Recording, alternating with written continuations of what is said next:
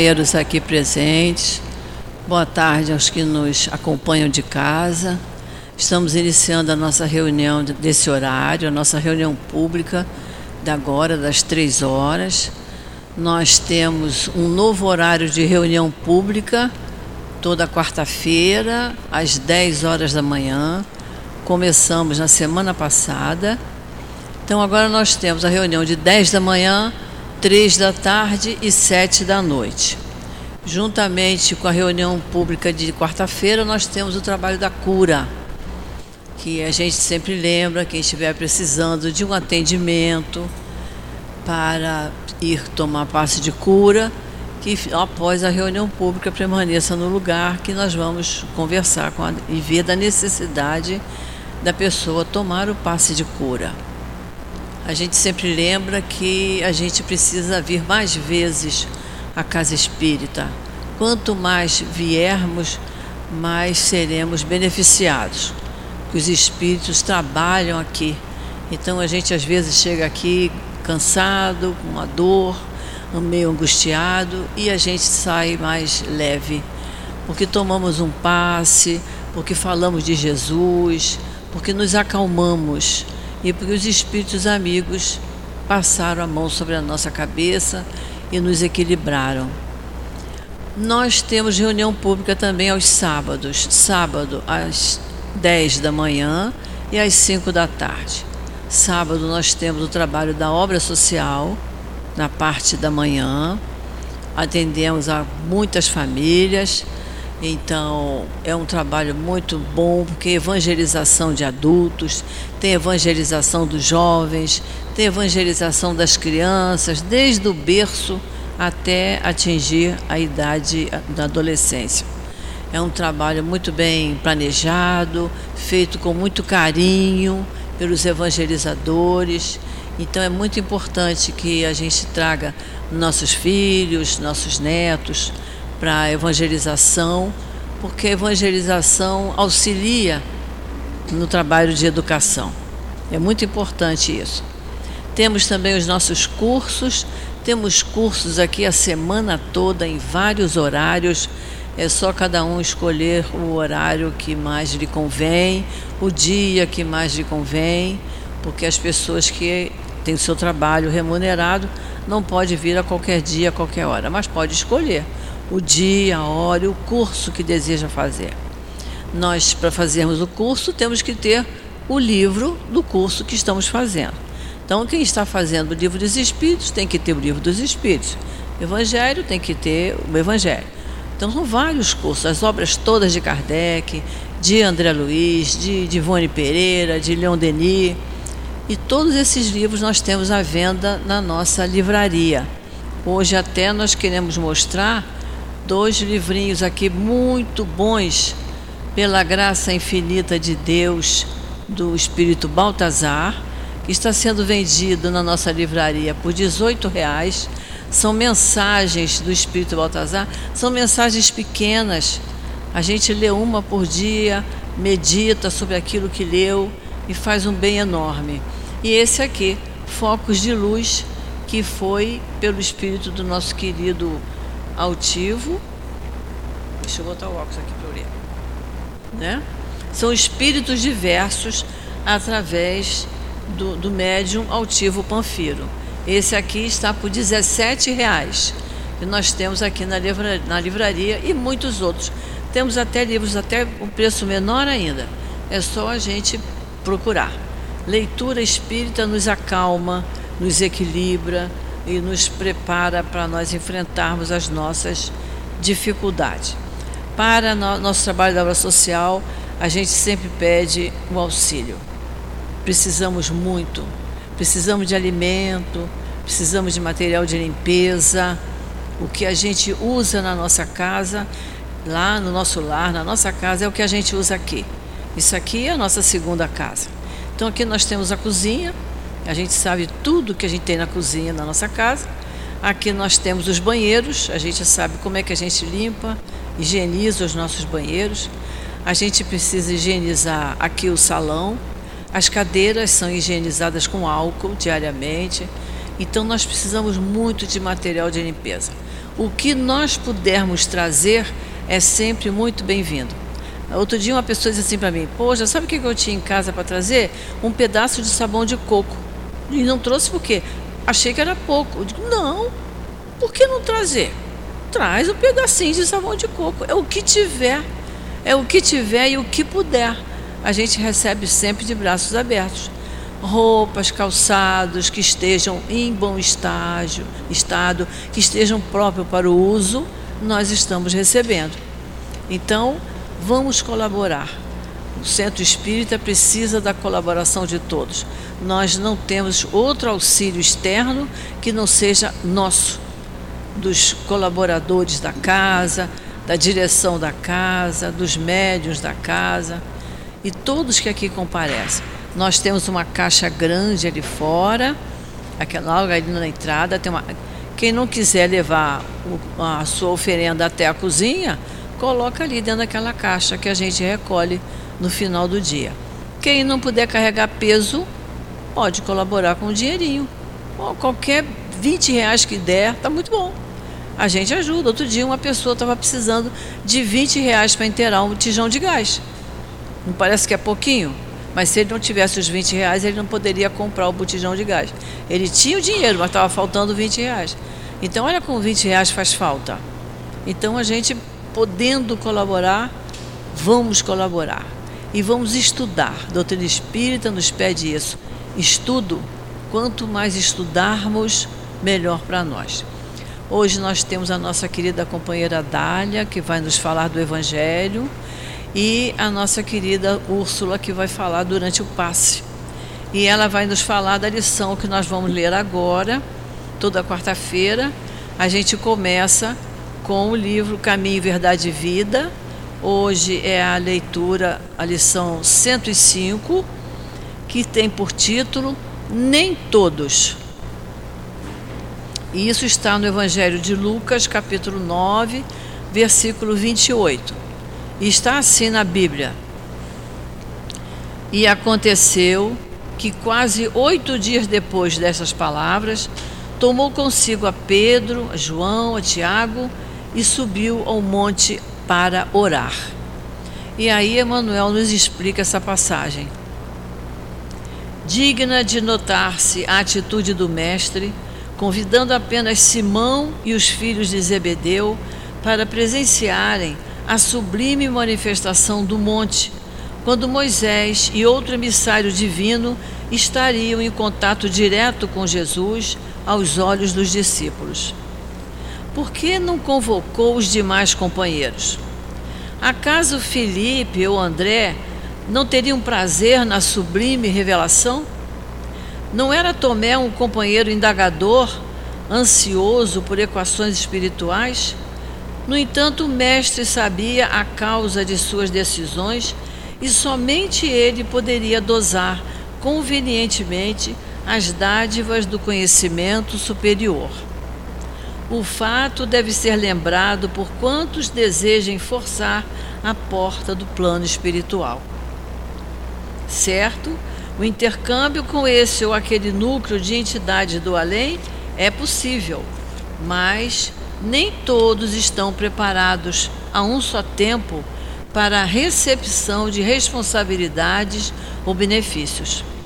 Não se confia imprudentemente um aparelho de produção preciosa cujo manejo dependa de competência prévia ao primeiro homem que surja, tomado de bons desejos. Não se atraiçoa impunemente a ordem natural nem todos os aprendizes e estudiosos receberão do além, num pronto, as grandes revelações.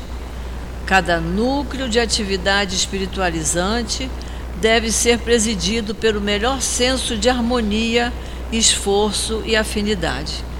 Nesse mistério, além das boas intenções, é indispensável a apresentação da ficha de bons trabalhos pessoais e no mundo, toda a gente permanece disposta a querer isso ou aquilo, mas raríssimas criaturas se prontificam a servir e a educar-se. Então agora vamos fazer a nossa prece. Vamos elevar o nosso pensamento até o nosso querido Mestre Jesus e falar com Ele assim: Senhor, médico de nossas almas, estamos aqui gratos, Senhor, por termos uma casa espírita que nos acolhe com amor, com carinho, onde nos sentimos tão bem, porque temos a certeza absoluta, Senhor que além da presença dos amigos aqui, temos também os nossos amigos espirituais, essa coluna de espíritos maravilhosos que aqui trabalham, todos a nosso favor, que nos ajudam, que nos equilibram, que nos acalmam. Então, Senhor, é uma bênção estarmos aqui, sob a tua proteção. E te pedimos, Senhor, que abençoe as companheiras que hoje vão nos dirigir a palavra que abençoe as tarefas que estão sendo realizadas nesse instante e que continuarão sendo realizadas até o horário da noite. Abençoa, Senhor, a cada um que adentrar a esta casa, a esta casa de amor. Então, Jesus, em teu nome, em nome desses espíritos queridos que aqui trabalham, em nome de Deus, nosso Pai, que pedimos permissão para iniciarmos o estudo da tarde de hoje. Graças a Deus.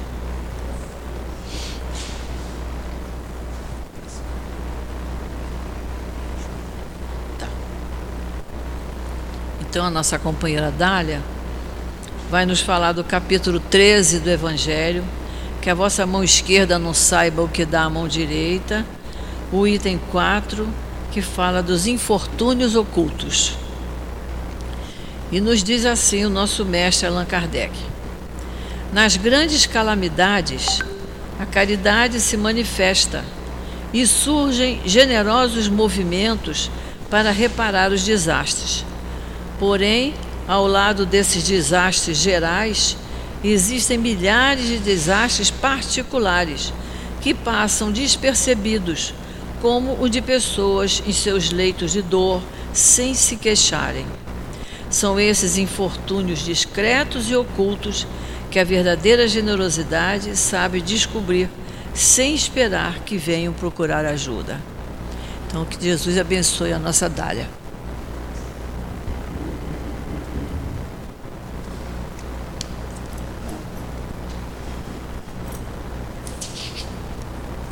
Boa tarde a todos nós que aqui nos encontramos e os nossos queridos internautas e os nossos amados desencarnados.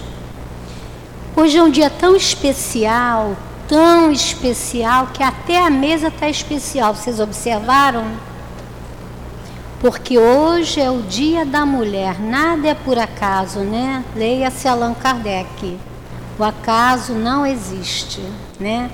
Então, que todas as mulheres que aqui se encontram, encarnadas e desencarnadas, possam receber o nosso carinho, a nossa gratidão.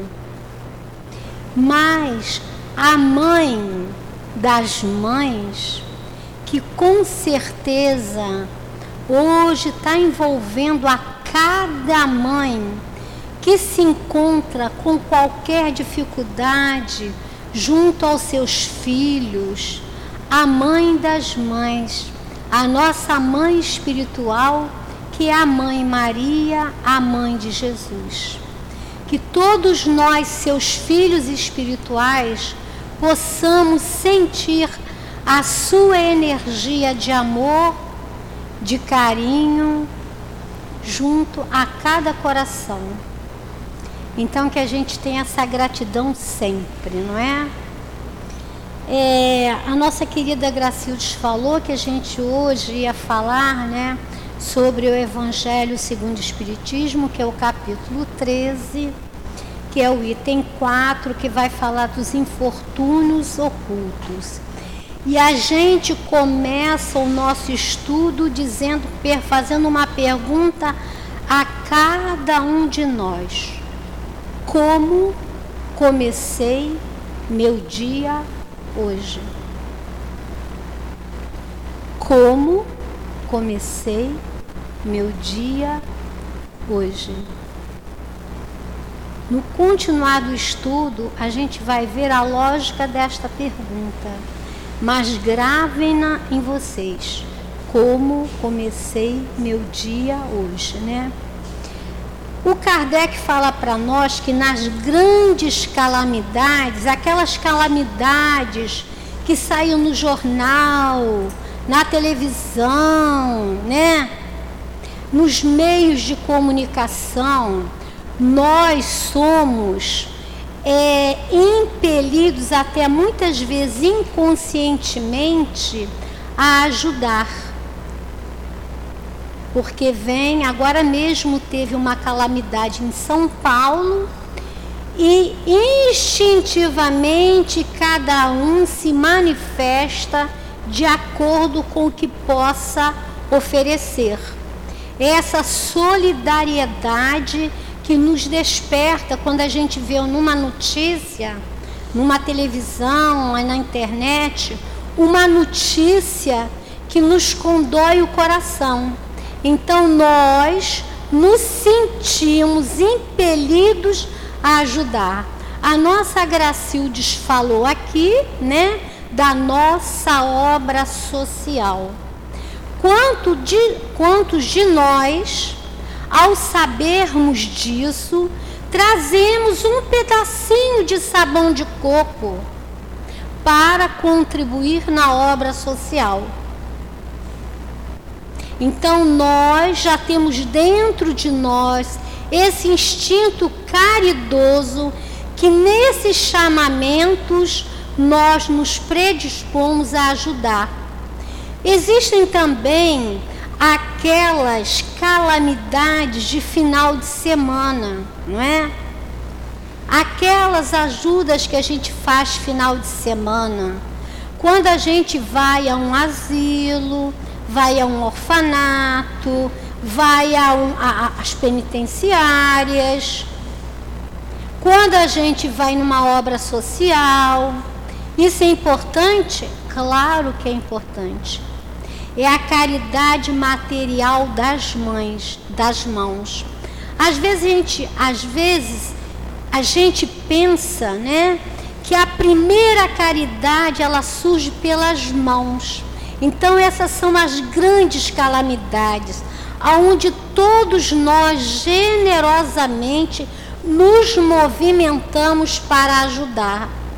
Mas Kardec fala para nós que ao lado dessas calamidades, desses desastres, existem milhares de desastres particulares, que são esses infortúnios ocultos, que não são divulgados na mídia social, que não são divulgados numa, numa reunião pública ou em qualquer outra religião que tenha lá o seu culto. Então, esses desastres particulares que são ocultos, o irmão José fala assim para nós: os infortúnios ocultos, os infortúnios ocultos da alma são infinitamente mais numerosos que os infinitos ocultos relativos à condição de ordem material. E ele fala assim: nesse sentido, no mundo atual, vive-se uma verdadeira calamidade, que são os infortúnios ocultos. E a gente relembra aquela pergunta: como comecei meu dia hoje. E de que maneira eu posso ajudar nesses infortúnios ocultos? Quando eu olho para uma companheira, para um familiar, para o meu marido, para o meu filho, para a minha nora, para o meu amigo, para o meu vizinho, quando eu olho para ele e eu percebo que ele está passando por alguma calamidade interior, o que, que eu posso oferecer a Ele? Aquilo que ofereço a mim mesmo quando essas calamidades, esses infortúnios ocultos me atingem. E o que, que eu uso? O Evangelho. Então eu posso dividir com eles o Evangelho. Seja ele de que religião ele for, eu não preciso dar fisicamente a ele o Evangelho. Eu divido com ele, dentro da calamidade, do infortúnio oculto no qual ele está vivenciando, as palavras, os tesouros, as pérolas que eu encontrei no Evangelho. No Evangelho do Senhor Jesus. Então, esses infortúnios ocultos são aqueles que mais devem nos preocupar. Claro que os outros também. A gente observa que acontecem muitos suicidos, suicidas suicídios. Por quê? Porque a pessoa está passando por uma grande calamidade interior. Ela está vivenciando um infortúnio oculto que ela não conseguiu a ajuda de ninguém. Porque às vezes a gente fica tão, tão distraído no caminhar do nosso dia a dia que a gente não olha nem para aquele que está na nossa casa. A gente não olha, a gente não repara, a gente não pergunta: está tudo bem? Como foi seu dia? Como foi sua noite? E às vezes as pessoas estão vivendo esses infortúnios, que são esses desastres particulares. E num desastre particular, a gente sabe que a pessoa precisa se recompor.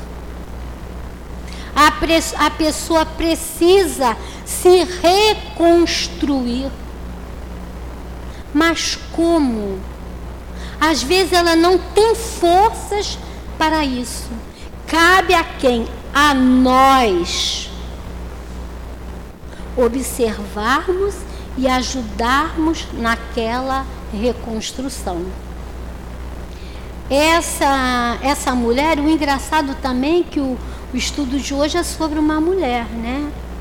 Diz lá no céu inferno, Kardec numa nota, é nota do autor, não é nem do, do, do Kardec, nota do autor, do tradutor, que a essa mulher do a Condessa Paula, ele compara com essa mulher dos infortúnios ocultos, né? E mais uma vez, hoje é dia da mulher e veio o estudo da mulher. E Kardec vai nos falando assim: é, nas grandes calamidades, a caridade se manifesta e surgem generosos movimentos para reparar os desastres como a gente já falou.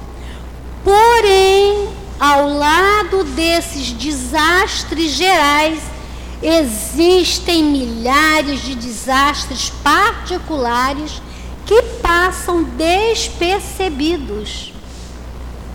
Gente, isso é tão sério, tão sério, que às vezes o nosso familiar dentro da nossa casa está passando por esses desastres particulares e a gente não enxerga. A gente não enxerga. Quantas pessoas a gente escuta falar, fulano se suicidou. Aí a gente pensa assim, mas será que ninguém, nem amigo, nem familiar, nem ninguém conseguiu observar que aquela pessoa estava passando por esse desastre, por esse infortúnio particular? A gente tem que arrumar mais um tempinho para olhar para o companheiro do lado, para olhar para o olhar dele. observar. A gente também gosta disso. A gente também gostaria de ser observado nesses momentos que a gente vivencia. E ele fala particulares que passam despercebidos, como o de pessoas em seus leitos de dor sem se queixarem. Observa, não sei por que está me vindo, hoje me vê a ideia da Dona Ivone e agora está me vindo a ideia do suicida, do suicídio. Como é a grande parte que comete esse equívoco, ele não se queixa. E eu conheci um rapaz que era muito amigo do meu esposo, um rapaz bonito, inteligente. Ele era gerente de um laboratório multinacional, não devia nada a ninguém, nada. Quando foi à noite, meu marido chega em casa e diz: Filha, Fulano de Tal parou o carro no vão central da ponte Rio-Niterói e se, se, se jogou, se suicidou. Olha o desastre. Materialmente ele tinha tudo. Mas ele estava passando por um desastre interior que ninguém conseguia perceber. E ele não se queixava. Por isso que nós precisamos reparar o outro e muito. São esses infortúnios ocultos e discretos, e são esses infortúnios discretos e ocultos que a verdadeira generosidade sabe descobrir, sem esperar que venham procurar pedir ajuda. Kardec conta uma história muito interessante na Revista Espírita, de 1863. É super interessante. Ele conta né, é, que uma família em Paris, isso são fatos que chegam a ele.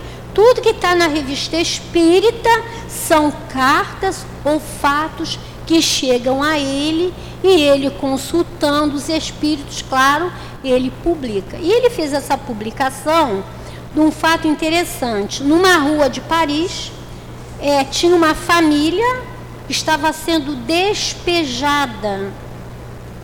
E ele estava passando uma determinada pessoa e ele viu o senhor dono, o re, donos não, responsável por aquela família, dizer assim para o pro proprietário: Senhor, mas eu não tenho dinheiro para lhe pagar agora. Não dá para o senhor esperar mais um pouco? Olha, eu estou com essas crianças, eu não sei para onde ir. E o proprietário diz assim: tragam os móveis, tragam os mobílios. E tudo foi colocado ali na calçada.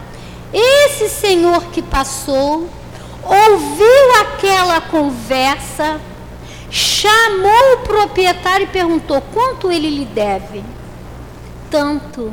Ele deu o dinheiro e foi embora. Isso é um relato de Kardec, na Revista Espírita de 1863. Então, olha só, era um infortúnio oculto daquele aquele chefe de família estava vivenciando, né? Que, como Kardec fala aqui, sem, é, são os infortúnios discretos e ocultos que a verdadeira generosidade sabe descobrir. Aquele senhor que passou, ele poderia ter escutado e continuado os passos, ir, ir embora. Mas ele ouviu, ele soube ir à procura daquele fato para ajudar. Então, são esses infortúnios ocultos que nós deveremos prestar atenção. E Kardec vai falando mais, à frente, ele vai dizer assim: Quem é essa mulher de ar distinto, com um traje simples, ainda que bem cuidado, seguida de uma jovem também vestida modestamente?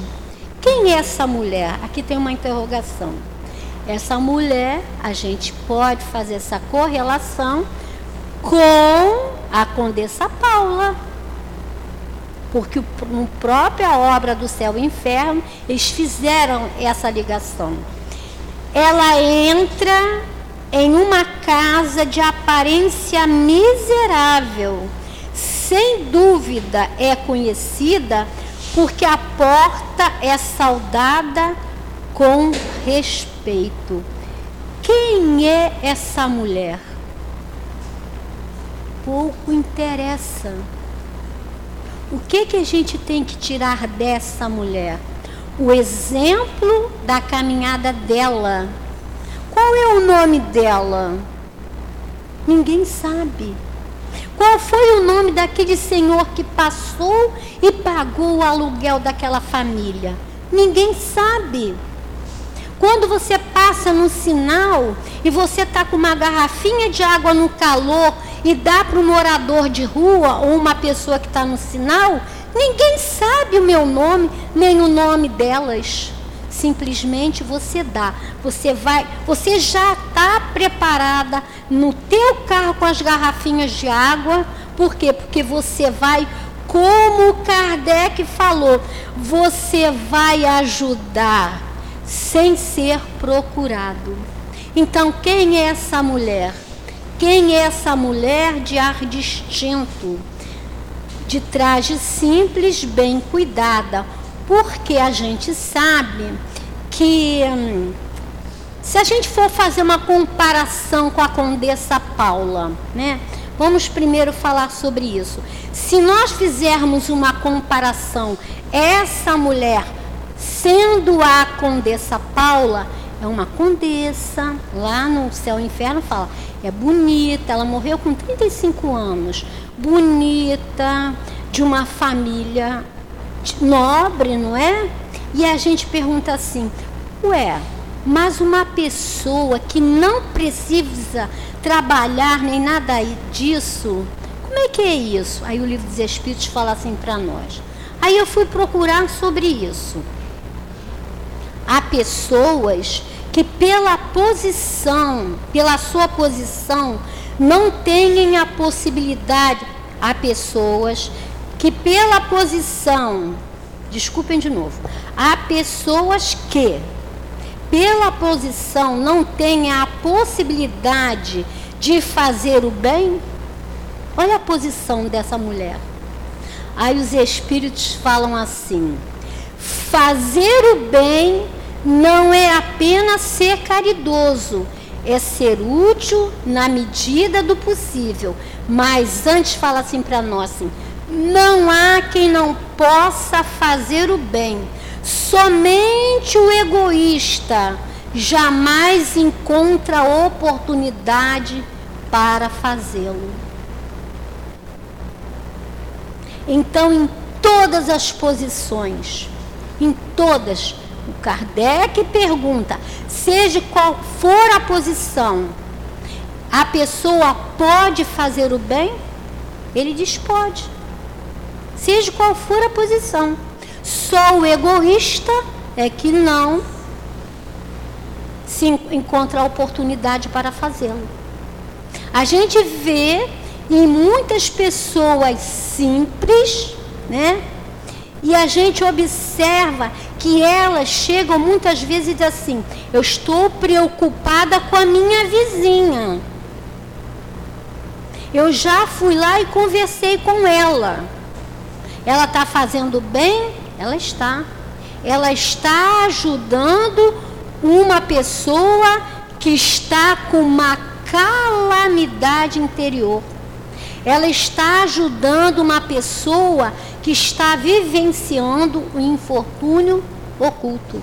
A Condessa Paula, esta mulher aqui, dentro da posição social dela, ela não precisava, né? Ela podia se voltar lá só para as coisas dela, mas ela fazia questão que com a parte da fortuna que ela tinha e das economias, a Condessa Paula fazia economias para guardar, para dar para a classe pobre. Então não tem nenhuma posição aonde você não possa ajudar. E ele e continua aqui Kardec. Ela entra em uma casa de aparência miserável. Ela entra em uma casa de aparência miserável, onde sem dúvida é conhecida, porque a porta é saudada com respeito. Olha que interessante. O livro dos Espíritos também fala assim para nós.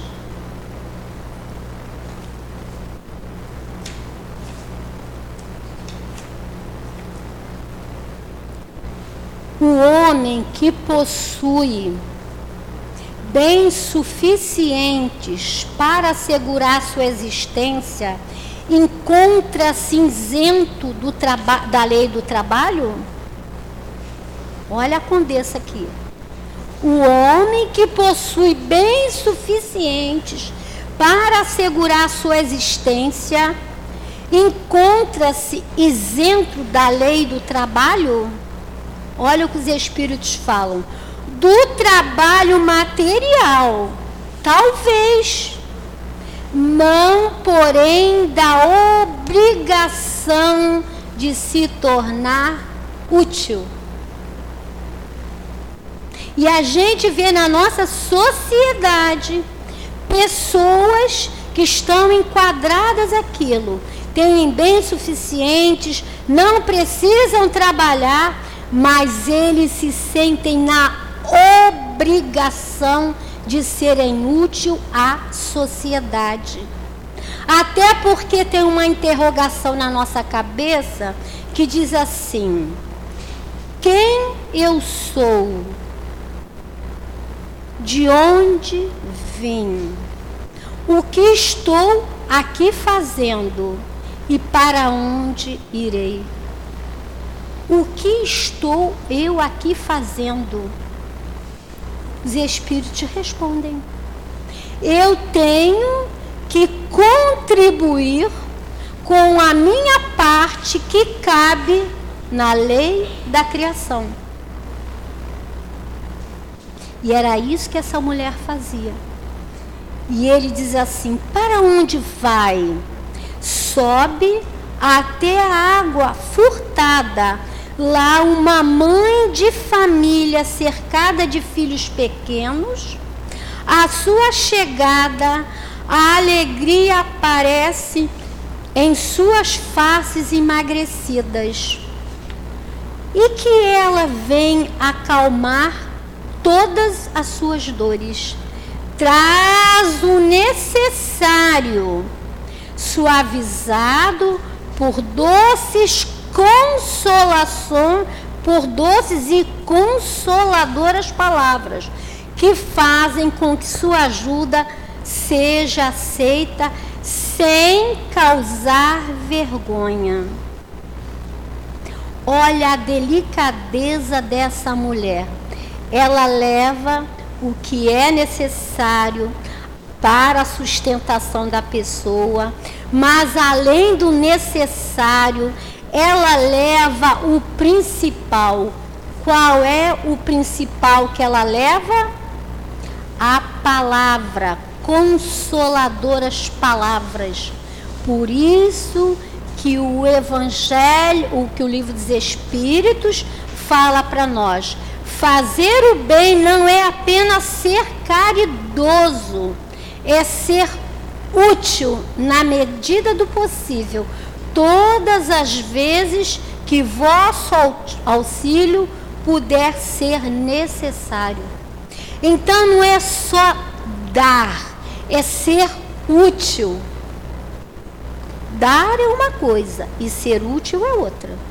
Então, quando eu dou materialmente, como ela dava, mas além da parte material, ela dava a parte caridosa, a parte do dever. O dever que ela tinha e o que ela tinha dentro dela que já era a consolação. Porque a, Condessa Paula ela passou várias reencarnações na prova da pobreza. Ela pediu para vir pobre para que ela aprendesse mais tarde a passar pela prova da riqueza, porque ela tinha receio das quedas dela como dentro da fortuna. E aí Kardec fala assim para nós: é, suavizada por doces e consoladoras palavras, que fazem com que a sua ajuda seja aceita sem causar vergonha. Porque esses infortunados não são mendigos de profissão. O pai está no hospital e durante esse tempo a mãe não pode suprir suas necessidades. Graças à distinta mulher, à distinta mulher, essas pobres crianças não sofrerão nem frio nem fome. Irão à escola bem agasalhados e o seio da mãe não irá cercar para os filhos mais pequenos. É interessante, muito interessante. É quando ela fala aqui para nós que ela fala assim, suavizado por doces e consoladoras palavras. Eu quero voltar atrás aqui, que fazem com que a sua ajuda seja sem que a sua ajuda seja aceita sem causar vergonha. Nesse próprio capítulo do Evangelho, o item 3 fala assim para nós: fazer o bem sem ostentação é um grande mérito. Esconder a mão que dá é ainda mais meritório. Fazer o bem sem ostentação sem envergonhar o outro. Até para a gente dar, a gente tem que saber doar. Porque às vezes a gente doa, né? A gente dá, às vezes a gente dá e cobra. Até o jeito da gente estender as nossas mãos vai nos dizer a simplicidade pela qual eu estou ofertando. Então isso é muito delicado. Você dá sem ofender, sem humilhar. Porque a gente muda de posição. A gente muda de posição. Porque nós somos o quê? Espíritos imortais. Hoje eu estou assim, amanhã eu estou numa situação diferenciada. E Kardec continua e diz assim: se entre elas uma ficar doente, nenhum cuidado material que seja preciso prestar-lhe irá repugná-lo, ou seja, constranger. Constranger a pessoa na hora de dar, na hora de falar. é muito doloroso você dar, é, é, sabe, com aquela. Como você, sabe, eu posso dar. Você falar, sabe, constrangendo a pessoa. Ninguém gosta dessa situação. A gente precisa um pouco aprender a se colocar no lugar do outro. Como é que seria se fizesse daquela maneira comigo, eu iria me sentir como? Dali ela segue para o hospital para levar ao pai algum consolo e tranquilizá-lo quanto à situação de sua família. Na esquina, uma carruagem à espera verdadeiro armazém de tudo o que leva para os seus protegidos, que sucessivamente visita. Olha que interessante quando Kardec fala assim: dali, da casa daquela família, ela vai ao hospital. Por isso que ele está dizendo que essa, essa família não é um mendigo, né? a pobreza não é dessa maneira. Ela, ele, ela vai ao hospital para consolar. Porque ele deveria estar vivendo um, um verdadeiro desastre interior. Como será que está minha família? Como é que será que estão meus filhos? Aí a gente lembra novamente quando ele fala: fazer o bem não é apenas ser caridoso, é ser útil. Ela era caridosa com a família e útil para toda a família. Quando ela vai ao hospital, tranquilizar aquela, aquele homem, aquele pai de família. E ele fala: com, é, na esquina, uma carruagem espera, verdadeiro armazém de tudo que leva para os seus protegidos, que sucessivamente visita. Não lhe pergunta, não lhe pergunta, nem sua crença, nem sua opinião, porque para ela todos os homens são irmãos e filhos de Deus. Aí a gente lembra do bom samaritano. Quando aquele homem passou, né? O bom samaritano passou, viu aquele homem caído no meio do caminho. Ele, antes de atender, não disse para ele assim: Qual é seu nome? Qual é sua religião? Qual é a sua cor? Qual é a sua crença? Ele simplesmente fez atendeu aquele infortúnio pelo qual o samaritano estava passando. Tem gente que só faz caridade dentro da própria família ou dentro da própria religião. Ele esquece o quê? Que todos nós somos irmãos. Aí ele fala: não lhes pergunta nem sua crença, nem sua opinião, porque para ela todos os homens são irmãos e filhos de Deus. Terminada a sua visita, aquela família pensa: qual foi a primeira pergunta que eu fiz para vocês quando eu cheguei aqui? Esqueceram. Como foi meu dia hoje? Foi a primeira pergunta. Eu iniciei o estudo com essa pergunta. Como foi meu dia hoje? Olha o que essa mulher fala. Terminada a sua visita àquela família, pensa: comecei bem o meu dia. Olha que interessante. Por isso que perguntei: como nós começamos o nosso dia hoje? E Kardec continua e diz assim: qual é o seu nome? Onde mora? Ninguém o sabe. Para os infelizes é um nome que nada revela, mas que é, mas é um anjo consolador. À noite, isso aqui é belíssimo, gente.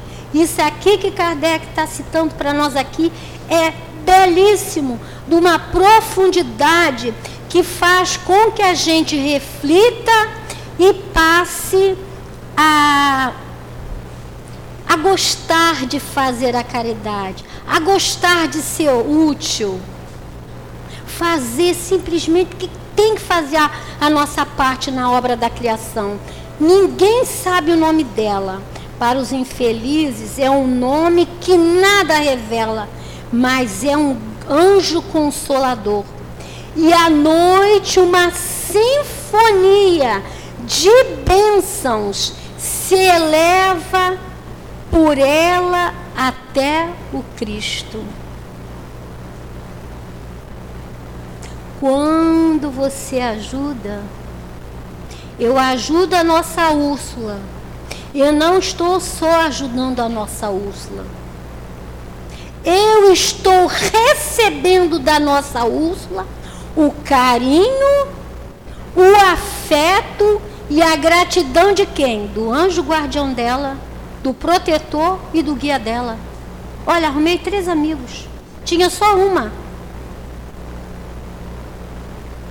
É essa, é esse, esse, essa sinfonia de bênçãos que chega a nós, pedindo, pedindo por nós ao Cristo. Se algo estiver me acontecendo, e se o guia espiritual de Úrsula puder me ajudar numa situação, ele vai me ajudar, porque eu ajudei a protegida dele. Então não é a gente que ajuda. Nós é que somos beneficiados. E Kardec continua e diz assim: é a noite uma sinfonia de bênçãos se eleva por ela até o Cristo. Olha como ela não perguntava nada. Como o bom samaritano. Eram católicos, judeus, protestantes, todos a bendiziam. Porque ela não perguntava: quem você é? Qual a sua religião? Onde você mora? Ela simplesmente fazia. E ele fala: por que é esse traje tão simples? É que ela não quer, com seu luxo, agredir a miséria daquelas pessoas. Porque a tro... não quer agredir a miséria. Eu trabalhei num grupo de assistido de rua, de pessoal de rua, que eu adoro, eu sou apaixonada por esse trabalho. E tinha uma companheira nossa, ela era uma pessoa boa, boa, boníssima, sabe? Uma, era boa mesmo, uma pessoa com coração. Ela que fazia o café para levar para os assistidos, né? E o café, o café dela, no final, dizia assim: Fabiane, sobrou café? Mas vocês tinham que ver no início como é que ela ia trajada para trabalhar com os assistidos de rua. Delicadamente, né? A gente chegou e conversou, porque aquilo ia humilhar a pessoa da rua. Tu já imaginou tu servir café, um lanche pro, pro assistir de rua de salto alto, sabe? De bolsa. Você tem que, nesse momento, porque nós somos assim. Nós somos simples. Nós somos simples.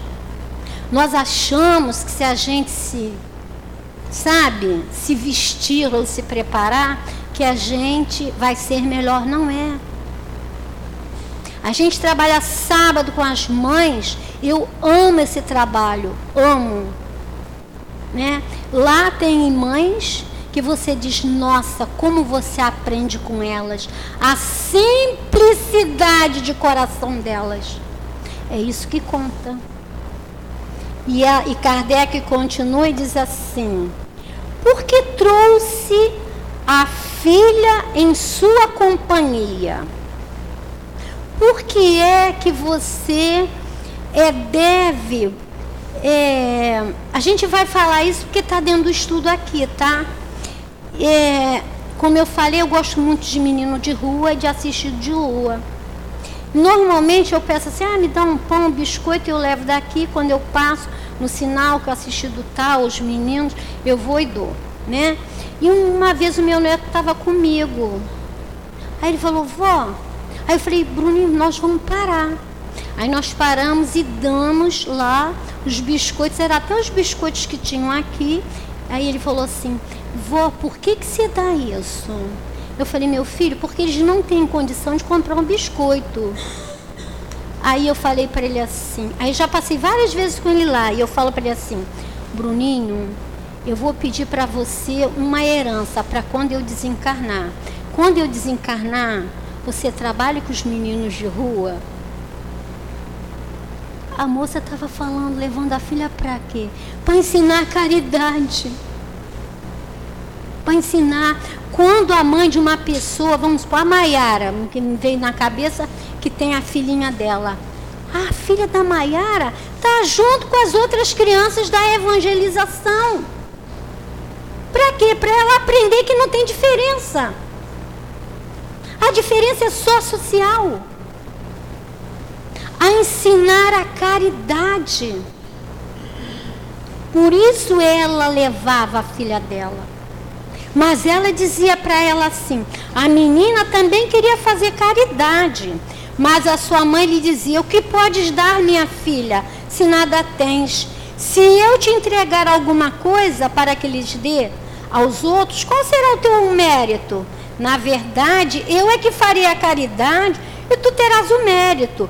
Isto não é justo. Ela estava ensinando a filha dela. Quando vamos visitar os doentes, tu me ajudas a tratar deles.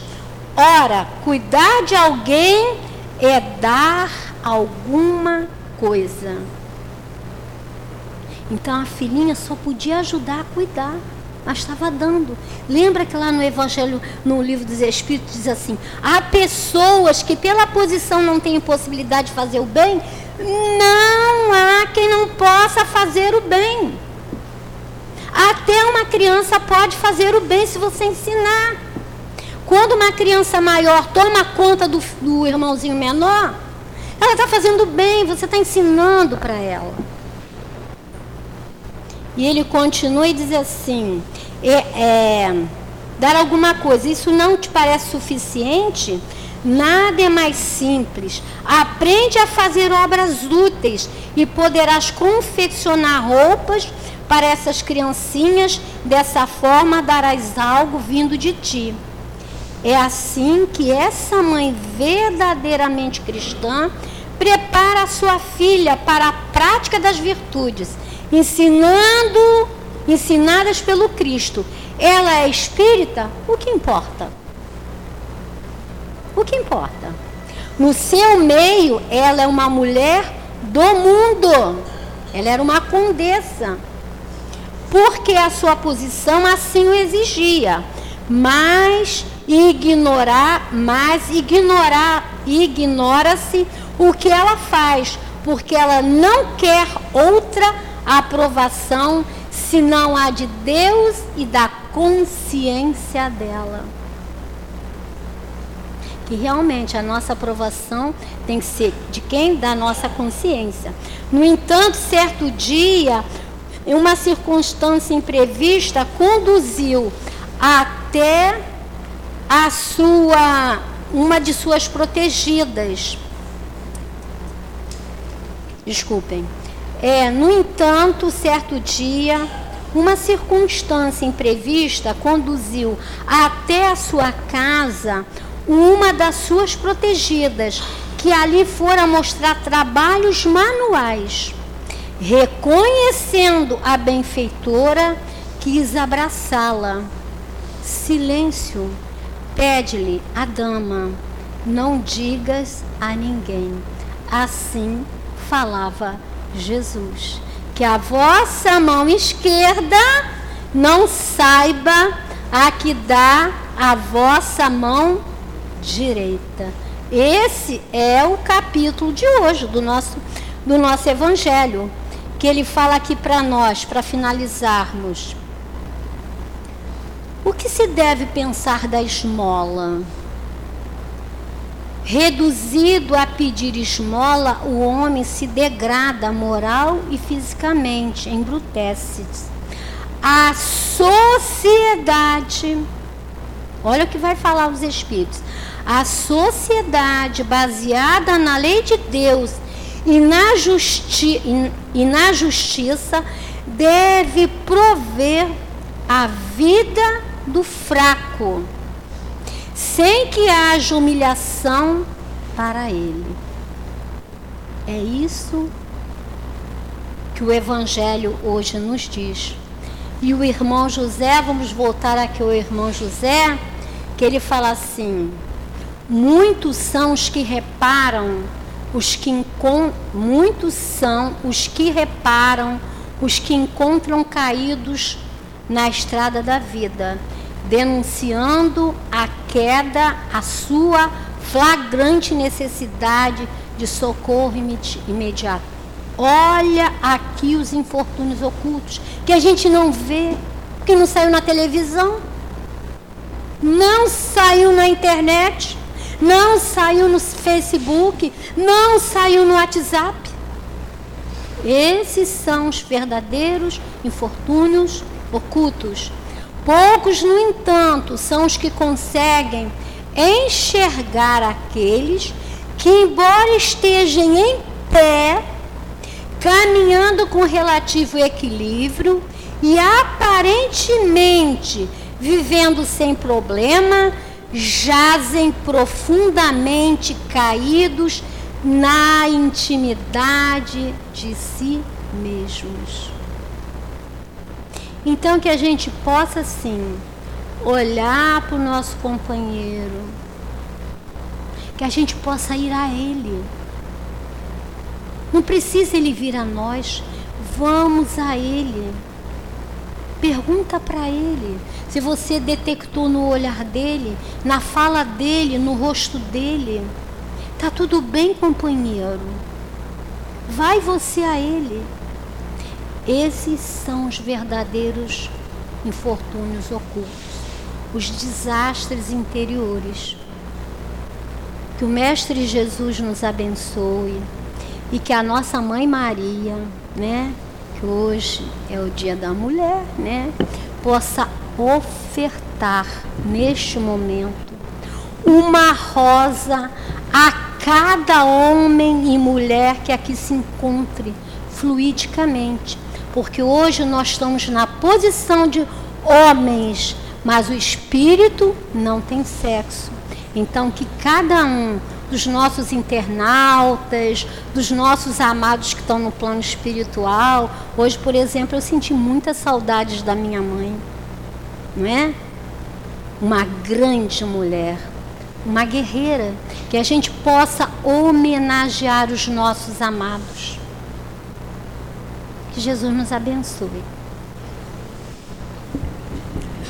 Nós agradecemos a companheira Dália pelas, pelo estudo que ela trouxe para nós, que ela preparou com tanto carinho. E vamos passar a segunda parte da nossa reunião, que é dedicada ao trabalho de passe. Pedimos aos médiums que se coloquem, enquanto nós outros que vamos tomar o passe, vamos fechar os nossos olhos, vamos nos manter harmonizados pensando sempre que todos nós temos um anjo de guarda que nos acompanha, que ouve as nossas súplicas. Querido Jesus, é chegada a hora do passe, Senhor. Nós te pedimos as tuas bênçãos para esse trabalho de amor que irá se realizar. Abençoa, Senhor, os mentores, dos médios, para que todos nós possamos receber os fluidos de que mais necessitamos. Abençoa, Senhor, esta hora, a hora do passe. Do livro Caminho, Verdade e Vida, a lição é 105 e o título é Nem Todos. Do Evangelho de Lucas, capítulo 9, versículo 28. A passagem que fala da sublime manifestação de Jesus no Monte Tabor, uma transfiguração em que aparece Moisés e Elias. Jesus escolhe Pedro e os filhos de Zebedeu, Tiago e João. Por que, que ele escolhe esses três dentre os doze? Provavelmente porque esses três possuem virtudes importantes para aquela tarefa, necessárias para essa tarefa do bem. Os demais apóstolos não deveriam possuí-las. Aí a gente lembra do livro Nosso Lar, em que André Luiz diz o seguinte: quando o trabalhador está pronto, o trabalho aparece. Então, quando existem essas escolhas, quando somos escolhidos para determinadas tarefas, é porque temos alguma coisa de importante que nos dignifica para essa tarefa. E aí também, é uma passagem importante de Mateus, capítulo 22, versículo 14 que fala que muitos são os chamados, poucos os escolhidos, também tem muito a ver com o título Nem Todos. Né? Muitas vezes a gente acha que está pronto, mas de repente falta alguma coisa dentro de nós, alguma outra reforma íntima, algumas necessidades que nós temos que é, observar dentro de nós, melhorarmos como seres humanos. precisamos ter vontade, estar sempre nos esforçando para nossa evolução intelecto-moral, depurando nossos vícios, que nós temos bastante, e à medida que a gente vai se melhorando, que a gente vai evoluindo, vai progredindo, os trabalhos do bem vão acontecendo. Nem todos realmente estamos preparados para qualquer tarefa, para toda e qualquer tarefa. Mas que a gente não fique se sentindo preterido por conta disso. Que a gente tenha paciência, que a gente tenha força de vontade, que a gente se melhore cada vez mais, que a gente se conecte com a espiritualidade superior que está sempre ao nosso lado, que a gente tenha sempre controle dos nossos pensamentos, porque o pensamento chega à espiritualidade, a gente se, com, se comunica com a espiritualidade através do pensamento. Então, que a gente possa ter esse controle, que a gente possa fazer higienização mental, que a gente possa trabalhar no bem, pensar no bem, agir no bem. Esse exercício, ele é diário, é o tempo inteiro. E que para isso também, uma coisa muito importante que a gente deveria fazer como hábito, todos nós, é, ter aquela conversa, né? Aquela conversa amiga com o nosso anjo da guarda, com Jesus. Se achar que Jesus está muito distante, fala com seu amigo, amigo espiritual, pede a ele, né? Agradece pelo dia, agradece pela vida, agradece pela oportunidade que é única e que a gente não perca tempo, que a gente consiga aprender e evoluir. Que Jesus continue em nossos corações.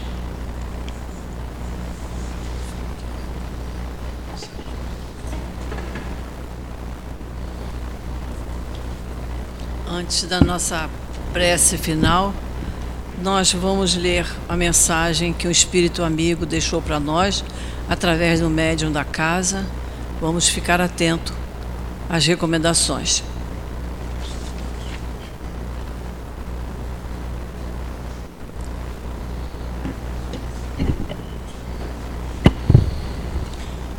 Que a paz de Jesus permaneça entre vocês que a paz e a harmonia permaneça no lar de cada um de vocês.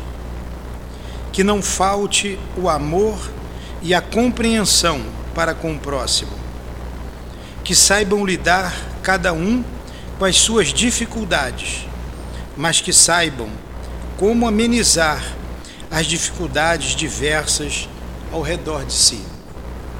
Que possam compreender quando um irmão vem em busca do pão e com ele a necessidade de receber um abraço, uma palavra amiga que possa fazê-lo levantar e possa conduzi-lo ao caminho que leva ao Pai.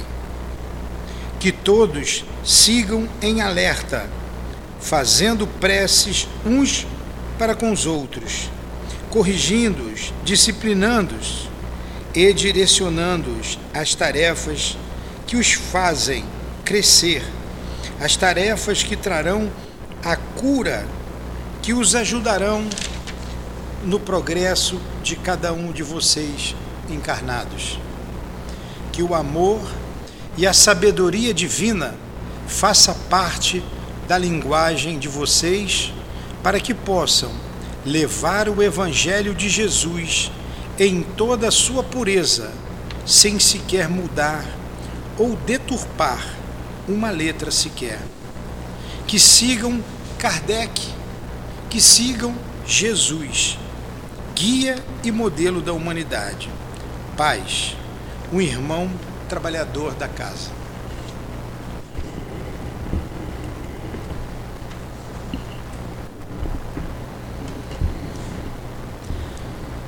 Ao final da nossa reunião, nós só podemos te agradecer, Jesus, por todas as oportunidades que recebemos, por todos os ensinamentos que recebemos, que possam essas recomendações ficarem gravadas bem fundo em nosso coração, no nosso pensamento, para que possamos, Senhor, através dos teus ensinos, nos ensinos dados pelos espíritos amigos que nos acompanham sempre, que possamos cada vez mais trilhar o teu caminho para nos aproximarmos de ti.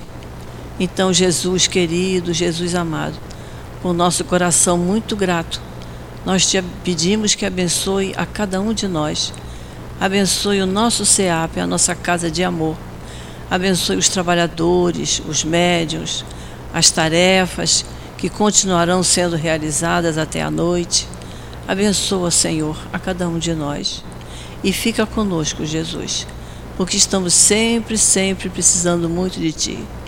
É em Teu nome, Senhor, em nome desses espíritos amorosos que aqui trabalham incansavelmente, e em nome de Deus, nosso Pai, que pedimos permissão para encerrarmos os estudos da tarde de hoje. Graças a Deus.